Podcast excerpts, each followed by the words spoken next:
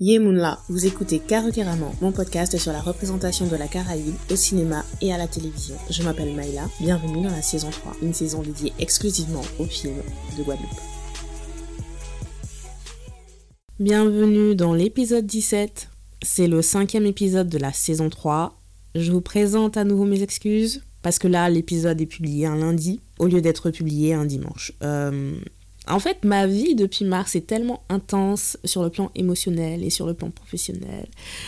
Voilà, l'équilibre est là, hein, mais il reste fragile. Euh, bon, de toute façon, ce sont bientôt les vacances, donc on tient bon, on ne lâche rien. En tout cas, euh, côté podcast, le 2 juin, j'ai enfin commencé la publication de la série d'entretiens hashtag Caribbean. Je me disais que j'allais repousser à juillet et puis après je me suis dit bon allez, il faut se lancer. Donc ça y est, c'est fait. Les parties 1 et 2 de ma discussion avec Chris sont disponibles sur carrecarmon.com dans l'onglet Stream Caribbean. À savoir, je publie un épisode le lundi et un autre le jeudi à raison de 4 parties pour chaque discussion et il y a 6 invités. Je vous laisse compter jusqu'à quand cette série d'entretiens sera mise en ligne. Revenons donc à Carucaramon. Donc l'autre raison pour laquelle je, n'ai pas publié euh, l'épisode hier, euh, c'est parce que j'ai eu beaucoup de mal à l'écrire. On va parler d'un sujet qui me tient à cœur, mais en même temps, je sais que j'ai un avis divergent, plus que d'habitude je veux dire. Et euh, depuis que j'ai commencé le podcast, j'essaye vraiment d'être dans une énergie positive pour soutenir les gens dont le boulot me plaît, plutôt que d'aller critiquer ceux dont le boulot ne me plaît pas. Mais là, c'est un sujet que je ne peux pas ignorer puisqu'il s'agit d'un genre cinématographique qui prend de la place dans la production guadeloupéenne, le film urbain ou le film de banlieue. Je reviendrai plus tard euh, sur la définition de film de banlieue, mais c'est un genre que j'avais déjà évoqué dans l'épisode 6 avec Neg Marron. Et cette fois-ci, j'ai aussi envie d'évoquer des enjeux contemporains de représentation de la jeunesse guadeloupéenne avec Mortenol de Julien Siloré, Timounao de Nelson Foy et Mauvais Choix de Kishna. C'est parti pour le Yécric Yécrac.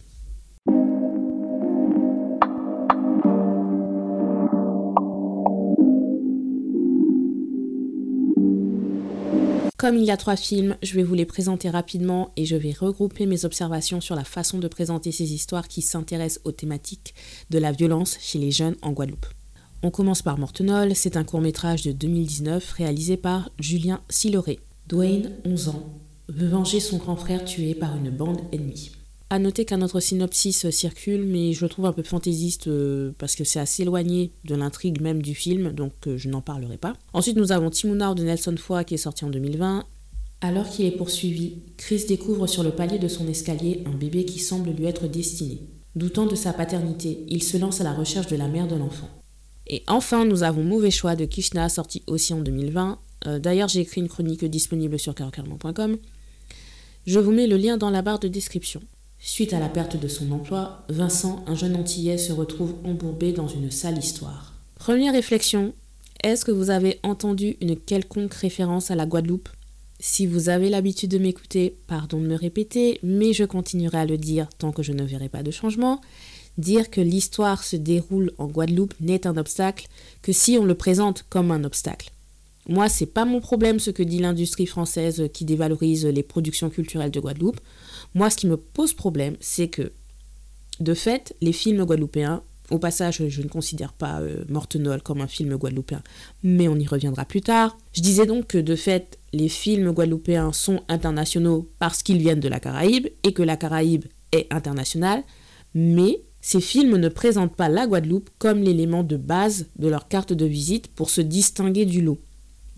Par exemple, Timuna euh, fonctionne bien euh, dans les festivals internationaux. Je l'ai vu quasiment dans tous les festivals en ligne euh, caribéens, dans les festivals en ligne afro de 2021.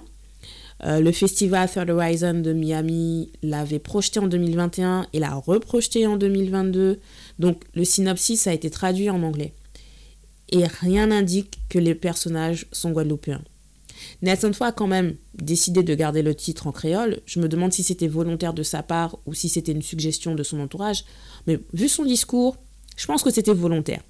En plus, les dialogues sont en créole, donc bon. Mais sans précision aucune, de prime abord, on pourrait croire que c'est un film haïtien en réalité. Si vous prenez un film de Jamaïque, un film de Trinidad ou de n'importe quelle île anglophone, la nationalité, c'est ce qui apparaît dans la première phrase euh, du synopsis, d'une façon ou d'une autre. Après, on peut me dire, oui, mais eux, ils sont indépendants depuis des années. Et moi, j'ai envie de répondre, et alors? Il n'y a aucune loi qui interdit d'utiliser le mot Guadeloupe dans un synopsis.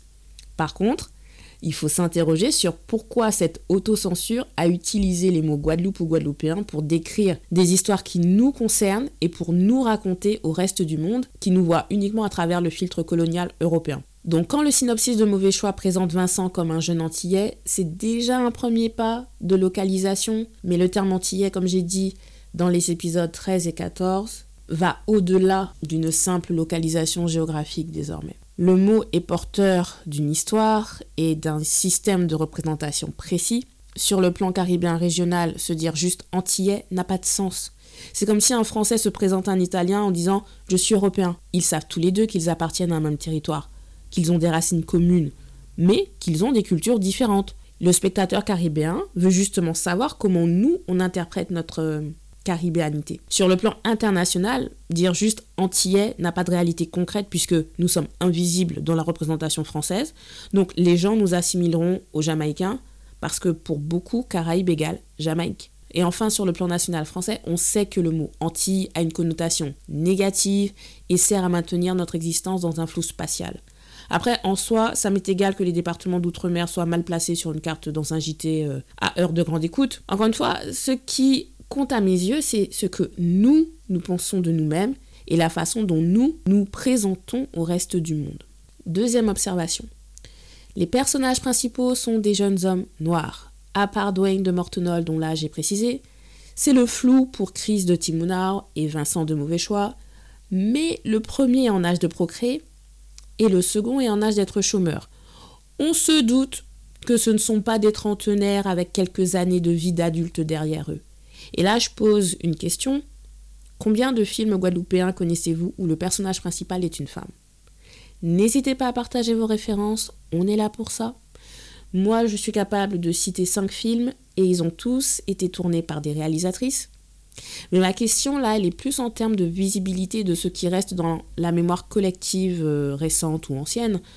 À part un, peut-être deux de ces films, je ne crois pas qu'ils passeront dans la mémoire collective vu qu'ils ne sont pas valorisés comme méritants de l'être, alors qu'ils le méritent, hein, selon moi. Combien de films avec un personnage féminin guadeloupéen en rôle principal connaissez-vous Allez-y, dites-moi en commentaire. Mais pour revenir sur ces trois films, ils racontent une histoire centrée sur un homme noir, jeune et en galère.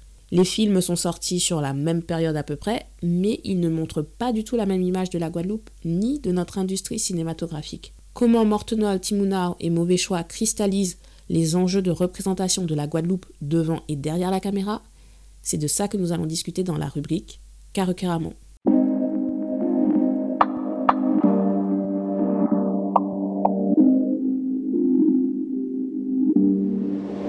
Petit disclaimer, ce sont des films que j'ai vus en 2021, je ne les ai vus qu'une fois, j'avais pris des notes à ce moment-là, sans en faire un article, à part pour mauvais choix.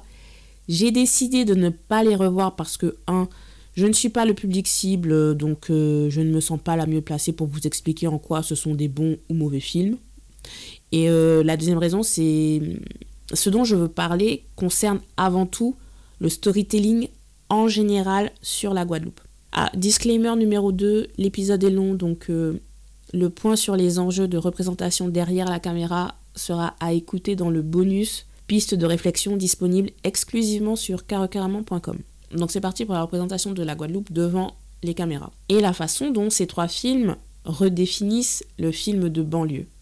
Alors, si vous regardez mes capsules Instagram, vous verrez que j'ai eu beaucoup de mal à définir le genre cinématographique. On ne peut pas parler de films de banlieue parce qu'il n'y a pas de banlieue à proprement parler en Guadeloupe, ou en tout cas pas comme ce qu'on a en France, hexagonal. On pourrait parler de hood films, qu'on peut traduire par film du ghetto ou film de quartier pour Mortenol, voire pour Timounao, mais pas pour mauvais choix. Et honnêtement, le terme ghetto me gêne dans ce contexte. Je le trouve stigmatisant. Et je pense que les gens auraient tendance à ne pas classer mauvais choix dans la même catégorie que Mortenol ou Timounao. Mais moi, je le fais ici parce que je les vois comme appartenant au même courant de représentation de la jeunesse guadeloupéenne. Et je me dis, en fonction de ce qui se fera dans les années à venir, on pourra peut-être avoir notre propre genre cinématographique sur ces thématiques spécifiques de violence, jeunesse, chômage. Aux États-Unis, la représentation de la violence a joué un rôle important dans le développement du cinéma noir dans la seconde moitié du XXe siècle. Dans les années 70, il y a le courant de la Black Exploitation qui a permis l'émergence de stéréotypes qui sont toujours d'actualité, hein, comme le proxénète, le gangster, la prostituée. Euh. On est en général dans le genre du thriller ou du crime. L'un des films emblématiques, c'est Sweet Sweetback's Badass Song de Melvin Van Peebles. Dans les années 90, il y a eu un focus sur la jeunesse avec le courant des Hood Films, dont l'un des films emblématiques est Boys in the Hood de John Singleton.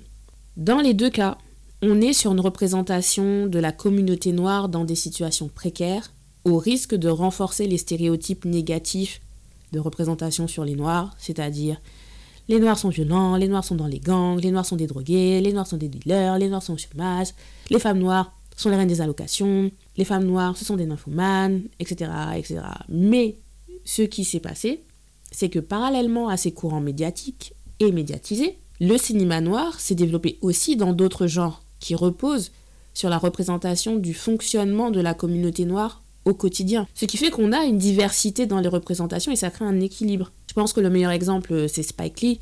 Il a donné une dimension cinématographique au quartier de Brooklyn, par exemple. Il a montré en quoi c'était un lieu de vie par ses histoires, mais aussi par sa façon de filmer. Plus récemment, je citerai le film Moonlight de Barry Jenkins, qui montre une autre image de Miami qui est considérée d'habitude comme la ville du luxe et de la débauche. Et pour moi, c'est ça le véritable enjeu de représentation des films urbains, donc moi je vais choisir d'utiliser le mot urbain, montrer la cité dans son humanité et pas juste comme des blocs de béton où la violence et la mort règnent. Tout n'est qu'une question de perspective. J'avais une anecdote sur le quartier où j'ai fait mes années collège, mais je n'ai pas envie que l'épisode dure trop longtemps, donc vous pourrez l'écouter dans le bonus piste de réflexion. Je vais vous partager une story time sur mes années lycée. C'était il y a 20 ans précisément, donc on est au début des années 2000. Donc j'étais en première aux abîmes et je devais aller rendre visite à une personne de ma famille qui était hospitalisée au CHU de Pointe-à-Pitre. Sauf que pour des raisons que je ne dévoilerai pas, j'avais mal géré mon argent de poche et ce jour-là, je n'avais pas assez de monnaie sur moi pour prendre le car pour aller du lycée au CHU et ensuite pour entrer chez moi du CHU à Petit Canal. Et pas question que j'emprunte. Hein. Donc, comme c'était mercredi, je me suis dit que j'irais tranquillement à pied. Ça représente genre 30 à 40 minutes de marche et au mieux, euh, il y aura quelqu'un d'autre qui viendra en visite et me donnera le stop pour rentrer. Au pire, j'ai l'argent pour prendre le car en fin d'après-midi. Donc je finis les cours genre à 11h, 11h30 et je me mets en route.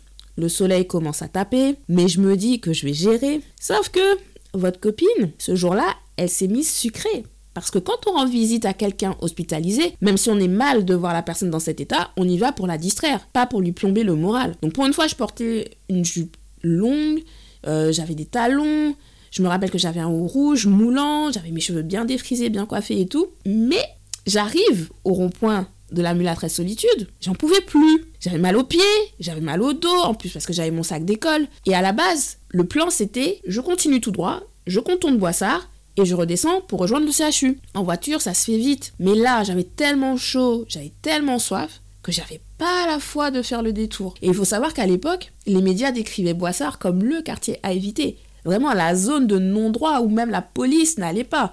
Donc c'est pour ça que je voulais faire le grand détour. Mais là, je me suis dit non, je peux pas. Tant pis, je suis trop fatiguée, j'y vais. Je décide de traverser Boissard. Donc là, c'est la première fois de ma vie que je marche dans Boissard. Je connais pas les rues. En plus, j'ai pas le sens de l'orientation à la base. Et à l'époque, il y avait pas Google Maps.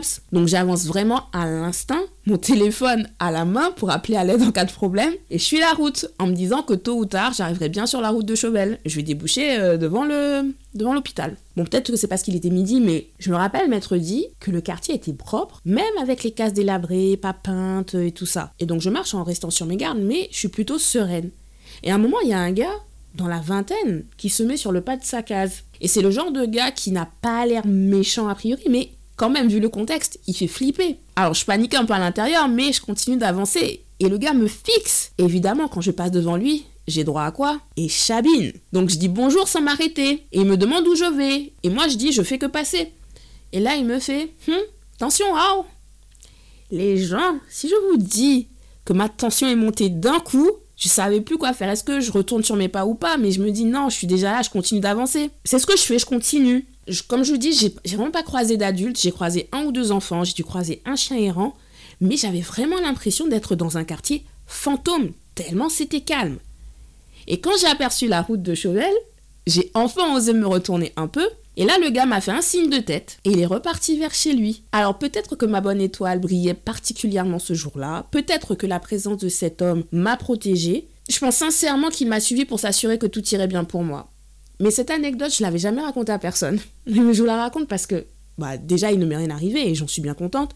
Mais c'est de ce jour que ma vision de Boissard et des quartiers entre guillemets chauds de Pointe-à-Pitre a complètement changé. Cette vingtaine de minutes de marche m'a donné le temps de réfléchir aux habitants comme des êtres humains et non plus juste comme des objets pour des reportages racoleurs dans zone interdite. Donc vous comprendrez maintenant pourquoi je suis plus intéressée par des histoires sur comment ces gens, dans leur situation, cherchent à s'en sortir que par des histoires qui se contentent de faire un constat de la violence engendrée par un système que ces gens subissent en réalité. Mortenol a été salué pour sa réalisation à la façon quasi documentaire. Et moi, je trouve inquiétant à notre époque de continuer à présenter la vie en cité ou entre guillemets dans le ghetto comme dans un documentaire quand le film n'est pas un documentaire. On sait que la vie euh, à Mortenol n'est pas idyllique. On sait que la drogue circule, que des jeunes se font braquer, voire tuer. On le sait. Mais pourquoi cet aspect de leur vie devrait être un spectacle pour divertir une société qui, je crois, est soulagée de ne pas vivre dans ces conditions? Pourquoi leur représentation ne se résume qu'à cette violence et à cette pauvreté. Et si vous me donnez l'argument, oui, mais tu comprends, c'est ça la réalité vraie, c'est comme ça que c'est vraiment, moi je répondrais, mais pourquoi vous êtes aussi à l'aise à ne montrer nos jeunes Guadeloupéens, et j'insiste sur le masculin, que dans la douleur. Donc en fait, notre représentation de la jeunesse n'a de la valeur que si on montre la jeunesse en souffrance et en colère. Oui, mais Maëla, est-ce que tu te rends compte du nombre de jeunes tués chaque année? La vie dans les quartiers, elle est difficile. Hein. Oui, mais justement, donc pourquoi ne faire que des films qui les montrent sous ce jour? Pourquoi leur envoyer cette image d'eux-mêmes si on veut que les choses changent?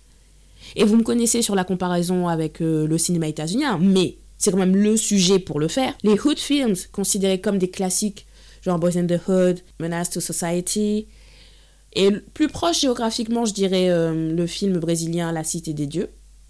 Ces films sont devenus des classiques parce que la caractérisation des personnages allait au-delà du simple personnage violent gratuitement ou victime de violences gratuites. On ne fait pas juste du constat et surtout, on montre que les personnages sont conscients qu'ils appartiennent à un système et que leur monde n'est pas la norme des autres. Mais je reviendrai sur les personnages dans le bonus euh, sur les pistes de réflexion. On reste sur l'image de la Guadeloupe euh, que ces films véhiculent. C'est un choix de montrer la violence ou de la suggérer. C'est un choix de montrer la vie en cité dans sa leader. La cinématographie de Mortenol est terne et je pense que c'était intentionnel pour dramatiser le style documentaire. Mais pourquoi la cité, aussi laide et étouffante soit-elle, ne peut-elle avoir un peu de lumière? Si vous regardez le clip vidéo de Vengeance m'appelle réalisé par Giovanni Felsina, j'espère que j'ai bien prononcé.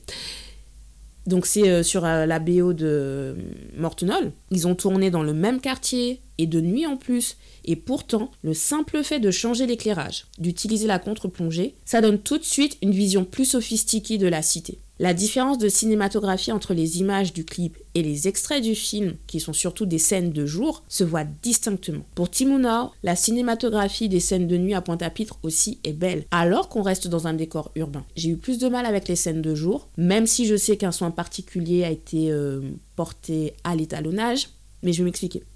En fait, pour moi, Mortenol, c'est une vision française traditionnelle de la cité de banlieue. Timunao, c'est une vision française où on voit quand même des touches de cette identité visuelle urbaine, caribéenne, qui se développe depuis un peu plus d'une vingtaine d'années, je dirais. Comparer la séquence d'ouverture de The Harder They Come et de Dancehall Queen, par exemple. Le premier, c'est un film sorti en 1972, l'autre, c'est un film qui est sorti en 1997. Dans The Harder They Come, on entre dans le quotidien jamaïcain par l'image carte postale de la plage ou en tout cas de la nature. Et si vous regardez les films de cette époque, les années 70, en général, c'est l'approche choisie. Dans Dancehall Queen, on entre dans le quotidien jamaïcain littéralement par la rue. Et je trouve que cette esthétique, avec l'urbain, avec les maisons bien locales, se retrouve dans les films caribéens dans les années 2000. Euh, J'hésite à citer Shotters, Parce que même si c'est un classique, en termes de représentation, je trouve que c'est trop américanisé, à part les séquences pour montrer l'enfance des personnages principaux, mais ça se déroule à la fin des années 70. Donc c'est hors sujet dans ma démonstration pour euh, le contemporain. Mais je peux vous citer Rain, qui se déroule aux Bahamas, j'en parle dans l'épisode 2. Neg Marron, qui se déroule en Guadeloupe, épisode 6. Dans les années 2010, euh, je peux vous citer Cafu, qui se déroule à Haïti.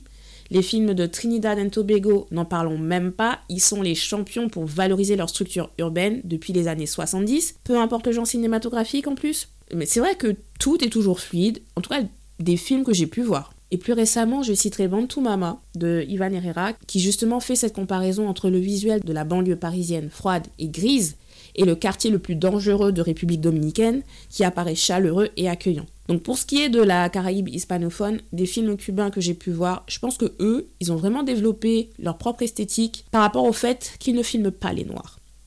Sujet pour un autre jour. Donc pour revenir à Timuna, quand Nelson Foy fait un plan large pour montrer les toits des maisons au pied de Christ, ou alors la rue de Pointe-à-Pitre avec les panneaux lumineux. Ce sont des scènes dans la bande-annonce au passage, hein, donc je spoile pas. Quand il utilise un animal spécifique que je ne vais pas vous spoiler, c'est ça que j'appelle un exemple d'identité urbaine visuelle pour la Caraïbe. Mais, comme j'ai dit tout à l'heure, il garde quand même une représentation visuelle assez traditionnelle pour les scènes de jour. Elles n'ont pas cette luminosité qu'ont les scènes de nuit. En fait, je sais pas comment vous expliquer. Regardez la bande-annonce ou le poster. Je pense que vous visualiserez mieux ce que je veux dire dans l'utilisation du contraste entre l'ombre et la lumière. Les scènes de jour sont vraiment sombres. Les scènes de nuit sont lumineuses. C'est un parti pris, je sais. Mais de mon point de vue, c'est ce qui est attendu dans le cinéma français pour nous représenter dans ce genre de cadre urbain. L'originalité de Timonao, c'est vraiment dans le scénario et le développement des personnages. Mais ce n'est pas mon propos ici. Et donc, mauvais choix dans tout ça, eh ben, je ferai la remarque inverse. Le scénario est cliché, mais le visuel choisi lui donne une identité guadeloupéenne que les deux autres n'ont pas. Parce que justement, il montre une autre définition de l'urbain. Les autres films caribéens qui entreraient euh, dans cette catégorie entre guillemets urbaine que j'ai pu voir naviguent justement, comme euh, mauvais choix, facilement entre le paysage urbain et le paysage naturel. Sur ce point, Jean-Claude Barny a bien affiché l'ouverture dans l'espace avec le poster qui fait écho à la fois à la séquence de début et à la séquence de fin de Negmaron. Et on voit Josua en mouvement. Dans le poster de Mortenol, le personnage est enfermé complètement.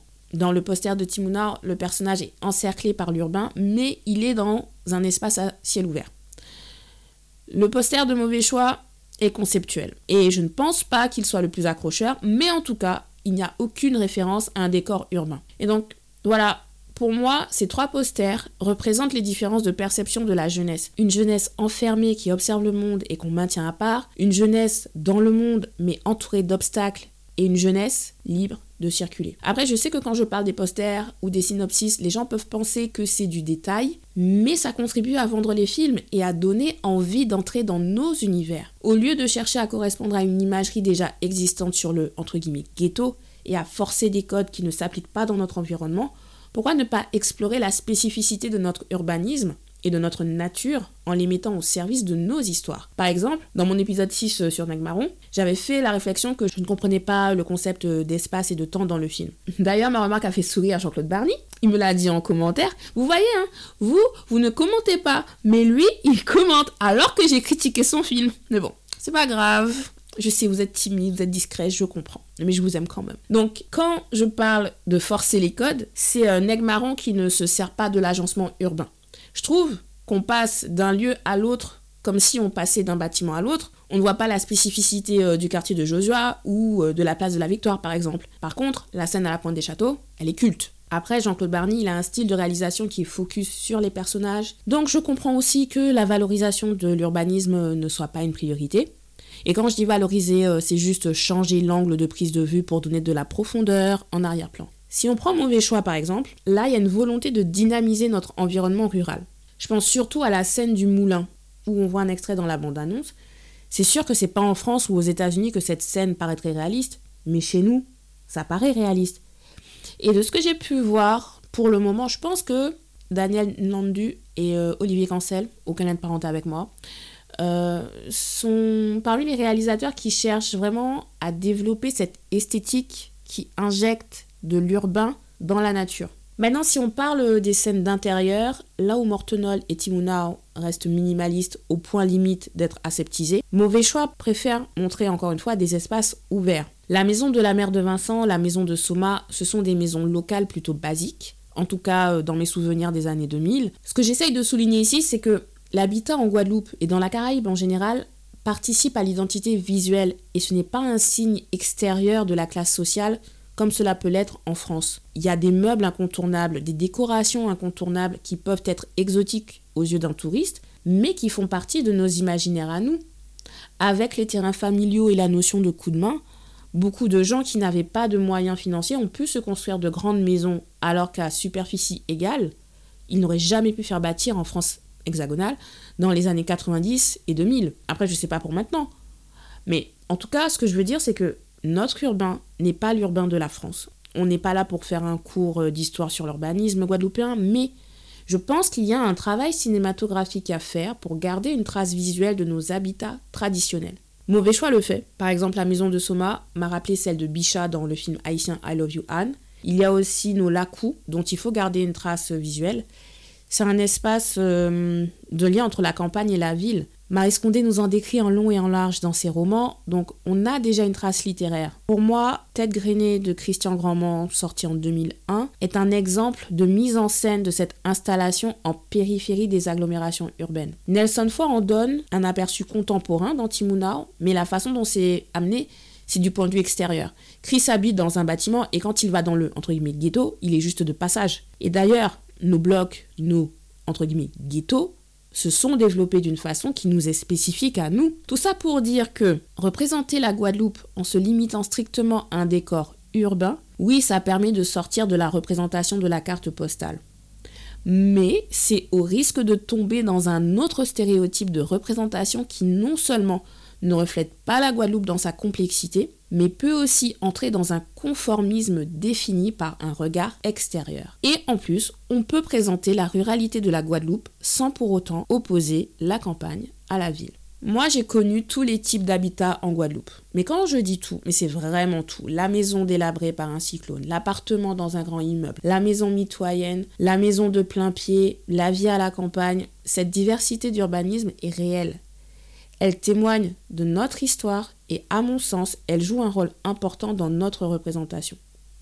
Je m'arrête là pour mon deuxième point sur notre approche du cinéma et sur les enjeux euh, de représentation derrière la caméra. Je vous invite à écouter le bonus disponible exclusivement sur carocaramon.com. Merci d'avoir écouté cet épisode. Abonnez-vous à ma newsletter pour suivre mon actualité. L'univers Carrément, c'est aussi un podcast littérature. Tim Tim, Boafik, un podcast musique, hashtag Caribbean. Pour les écouter et pour lire mes chroniques, rendez-vous sur carrément.com. Vous pouvez me contacter à l'adresse carrément.gmail.com et me suivre sur les réseaux sociaux Twitter, Instagram, carrément. Tous les liens sont disponibles dans la barre de description. Likez et partagez l'épisode pour que le podcast gagne en visibilité. On se voit à dans d'autres soleils. Tiens Béred.